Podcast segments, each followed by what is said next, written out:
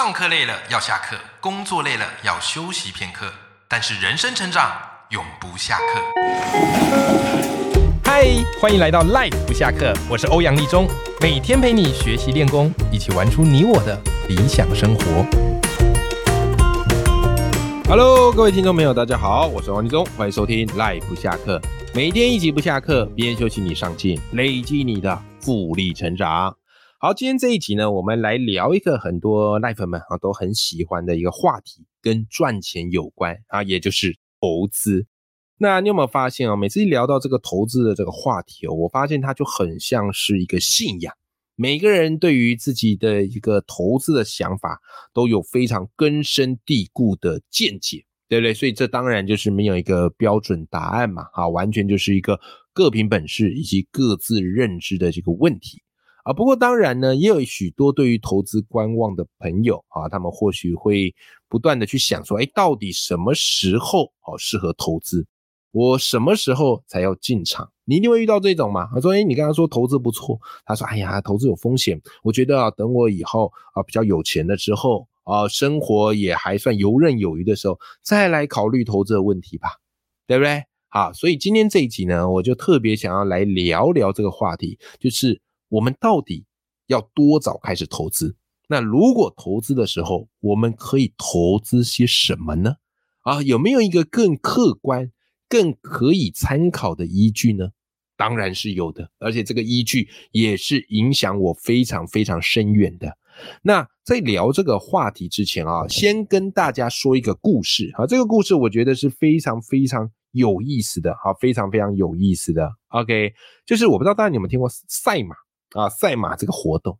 那这个赛马这个活动呢，当然就是大家要去下注啊，看哪匹马跑最快。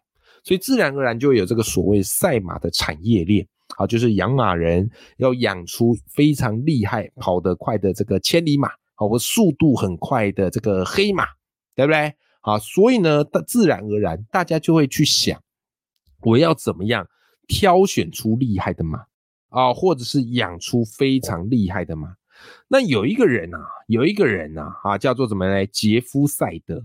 啊，这个杰夫赛德很有趣啊，因为他对于赛马很有兴趣，所以呢，他本来哦，这个赛德哈，他本来是花旗集团的分析师，后来他辞掉工作，干嘛呢？去做他喜欢的事嘛，所以他开始去做预测赛马结果的工作。OK，预测赛马结果哦，那这个赛德他跟一般人、跟其他这些养马的研究者、好马匹的研究者不一样。啊，因为一般的人他们会在意的点是这只马的血统，啊，血统论嘛，觉得血统就决定了一切嘛。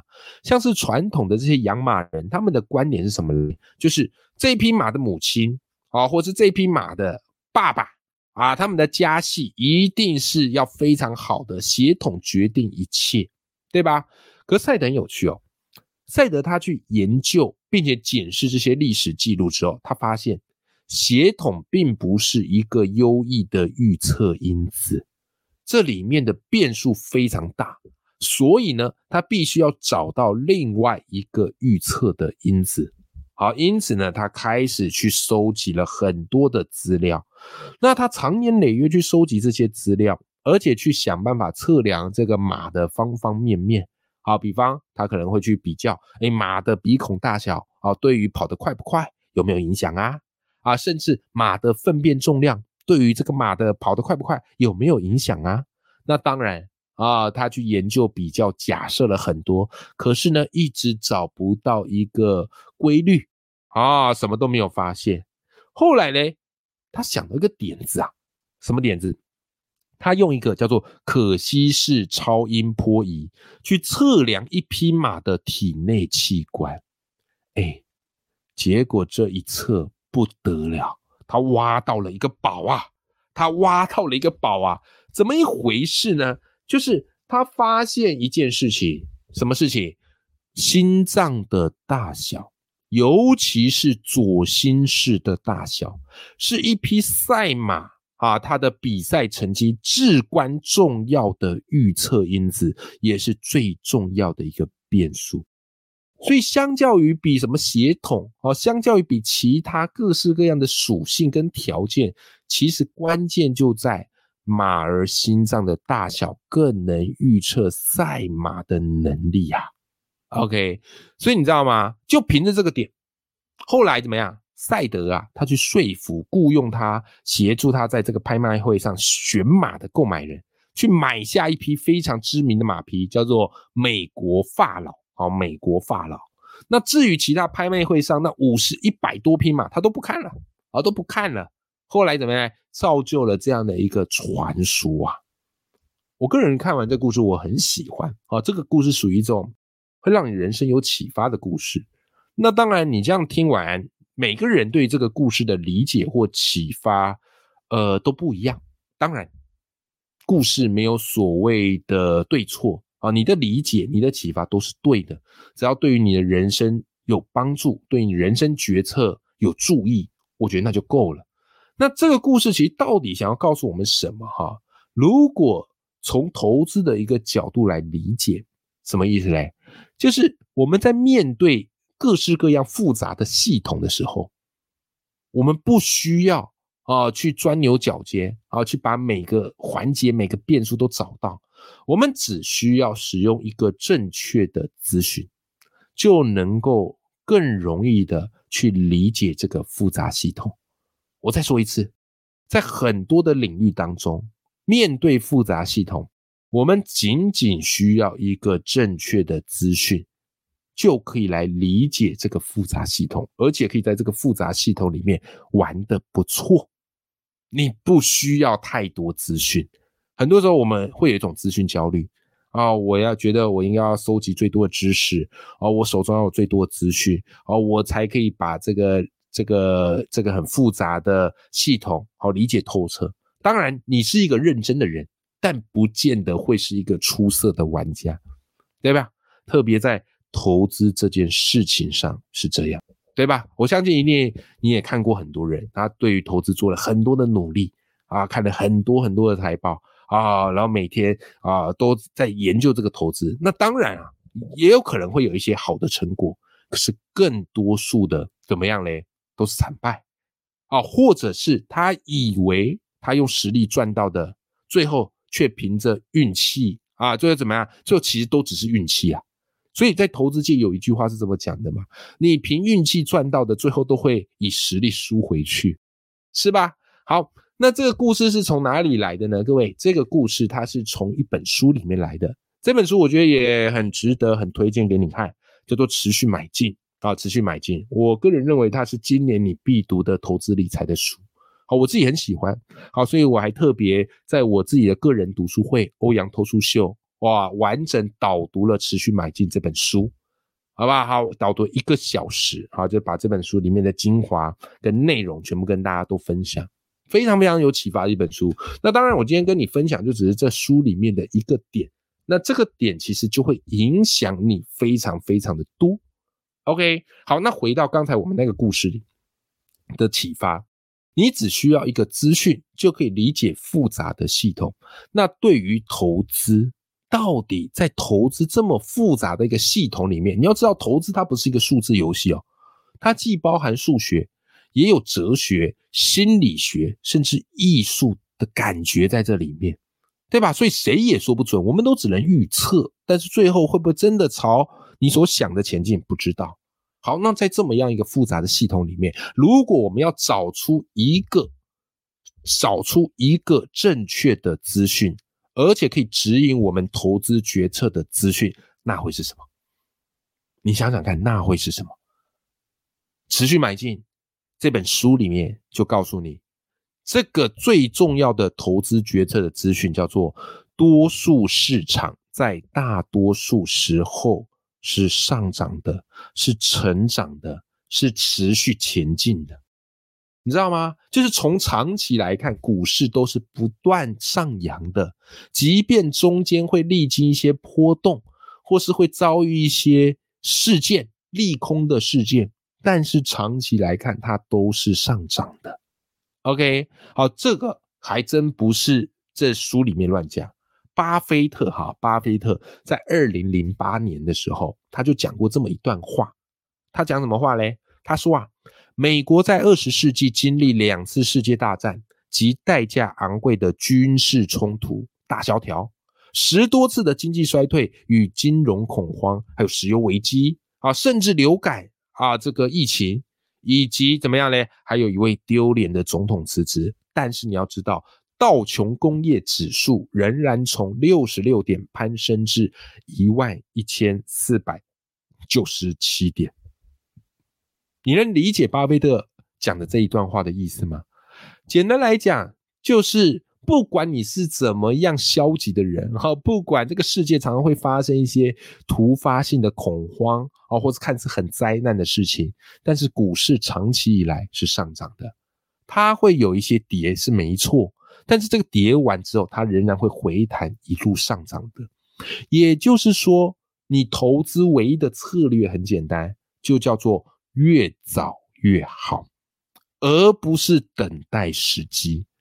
OK，叫做越早越好，因为当你越早开始投资的时候，你就可以享受这个时代啊，以及这些企业以及人类共同经营努力为你带来的一个丰富的报酬。OK，这就是在这个持续买进这本书里告诉你的。当你越早开始投资，你就越享有一个时间的优势。但是我跟你讲，知易行难。为什么？因为很多人喜欢等，很多人喜欢等。他等什么？他得等最低点啊！你一定听过啊！你们要不要投资啊？或者什么这啊？或者这个这个，你可以平均买进呐。他跟你说：“哎呀，我跟你讲，之后会发生什么事情？会跌啊！”啊，会跌啊！所以，我要等那个跌的时候再进场。对了，我要等这个跌的时候再进场。现在进场是盘子啊！啊，掉下来的刀不要接啊，对不对？好，那这个地方呢，我觉得在书里也有一个蛮有意思的讨论，啊，蛮有意思的一个讨论，诶，也蛮值得给大家作为参考的。什么意思？他让你啊想象哈，你穿越回一九二零到一九八零的某一个时间点。然后接下来你要在这四十年呢投资美国的股市，啊，有两种策略可以选。第一种策略叫平均买进法，啊，也就是说接下来四十年你每个月投资一百美元。另外一种策略叫做逢低买进法，你每个月存一百美元，只在股市开始下跌的时候再买，啊，股市开始下跌的时候再买。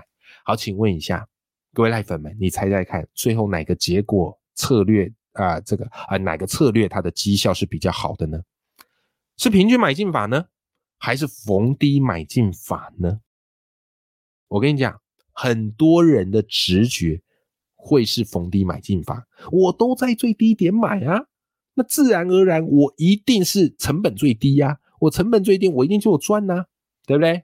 但我跟你说，人生很多事情不是用这种直观就能够解释的。来。这个结果，研究的结果，实验的结果发现什么？超过百分之七十的时候，啊，超过百分之七十的时间，在这四十年，平均成本法它的绩效是优于逢低买进法的。这个结果可能很让你意外哦，对不对？但是它是有迹可循的。什么意思呢？因为当你一直在等待低点，对不对？可你不，你不知道低点什么时候来啊？除非你是未来人。对不对？结果市场继续上涨嘛，所以你错过了多个月的复利成长，因此你绩效当然是远远落后啊。因此你该怎么做呢？很简单嘛，尽早投资，而且贯彻持续买进的精神。OK，你不用去预判低点啊，你也不用去做太多费神的研究，你就用一个最简单的投资之道。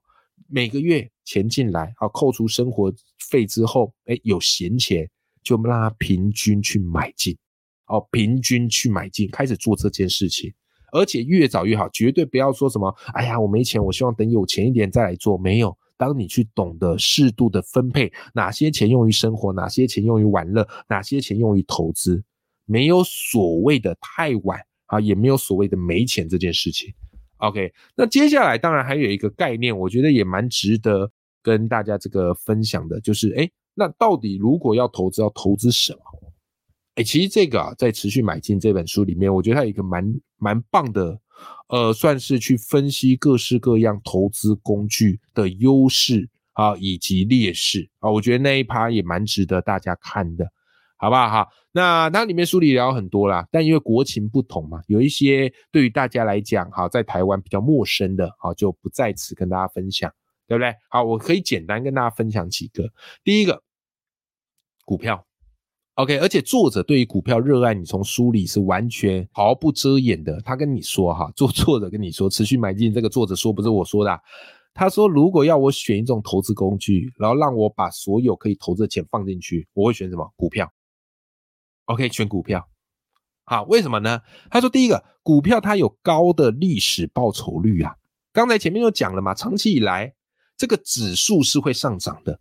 就算它中间经历了多少的波动，它终究会持续成长的，对吧？我还记得我大概是三年前、四年前开始投资，那时候零零五零我刚开始买的时候是八十几块，你能想象吗？是八十几块。现在三四年过去了，对不对？好，即便它没有到，它从高点掉下来，也还是一百二十几块啊，是吧？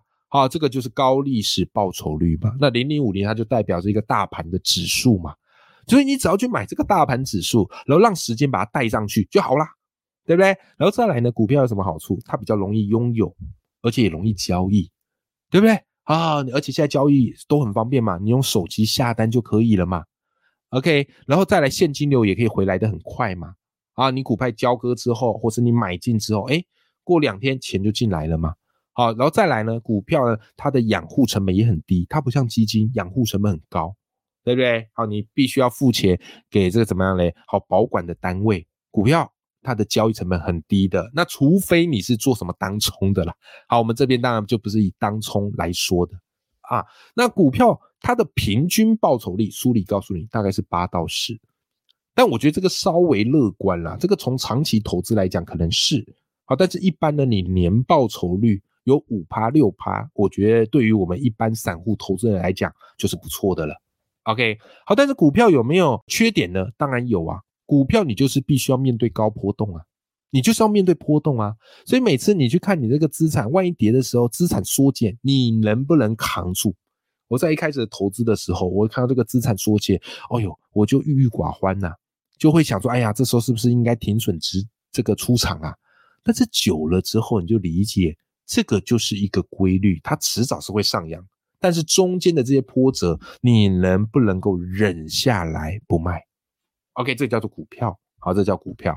好，再来还有什么资产类别呢？还有什么投资工具呢？另外一个叫做债券。有兴趣的话，我记得我前几集有特别有一集在聊债券，还有聊债平衡。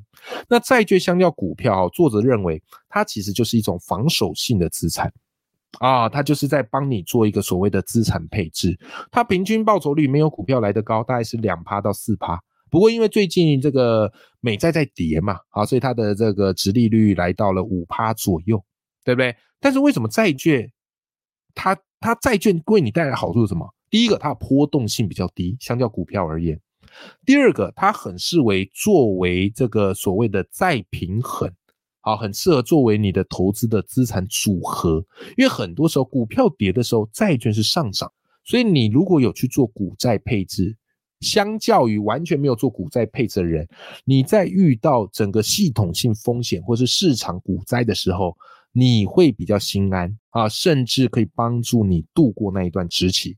那当然啦，啊，债券它如果你要说它的缺点，就是它的报酬率没有那么的高，哦，它不适合拿来作为一个呃很赚钱的投资工具，但是它很适合拿来做资产配置。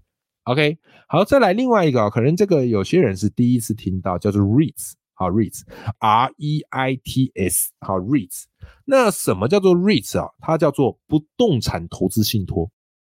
什么意思呢？有些人可能想买房，好来做投资，对不对？但是你买房做投资，这个你必须有很多钱嘛。你光投机管你就要很多钱，而且房子卡在那边，它的现金流来的没那么快。所以后来有另外一个东西叫做不动产投资信托，叫做 REITs，它就是有专门的团队，好在管理这个不动产物业的事业。啊，他们会把这些不动产拿去做租赁啊，或做一些买卖啊，而你就是直接投资这些管理不动产物业的公司，有没有啊？这个叫 REITs。那这些公司他们在管理不动产这个事业的时候，他们会把赚来的收益支付给这些 REITs 的持有人啊或投资人啊，这个叫 REITs。好，所以投资 REITs 也是一个方法。那投资 REITs 的好处什么嘞？就是说。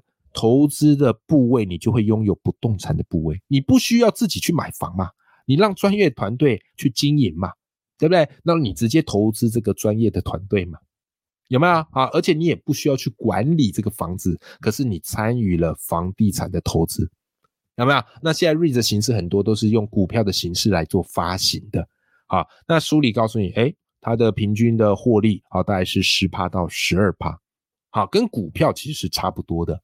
它有没有坏处？有啊，高波动啊，而且如果这个市场崩盘的时候，它也会跟着崩盘。所以你看到最近，如果你有在投资 REITs，你会发现它股价也是跌得很凶嘛，啊，也是跌得非常凶。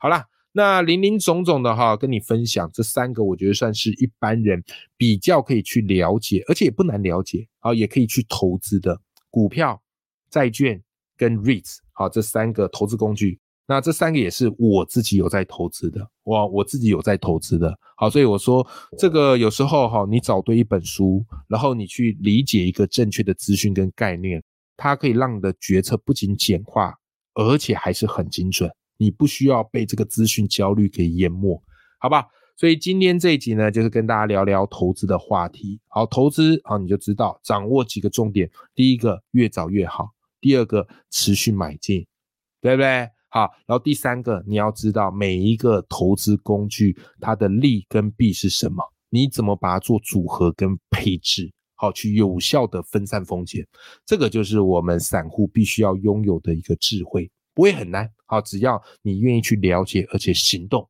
我们都可以让我们的财富增值。好啦。祝福大家哈，都是财源广进呐，啊，然后投资顺利。那最重要的就是记得也是要持续的工作，好，不要以投资来作为唯一赚钱的工具，那你压力就会很大喽。OK，好，我们今天这一节内容就到这边，好，谢谢你的收听，我们下期节目见。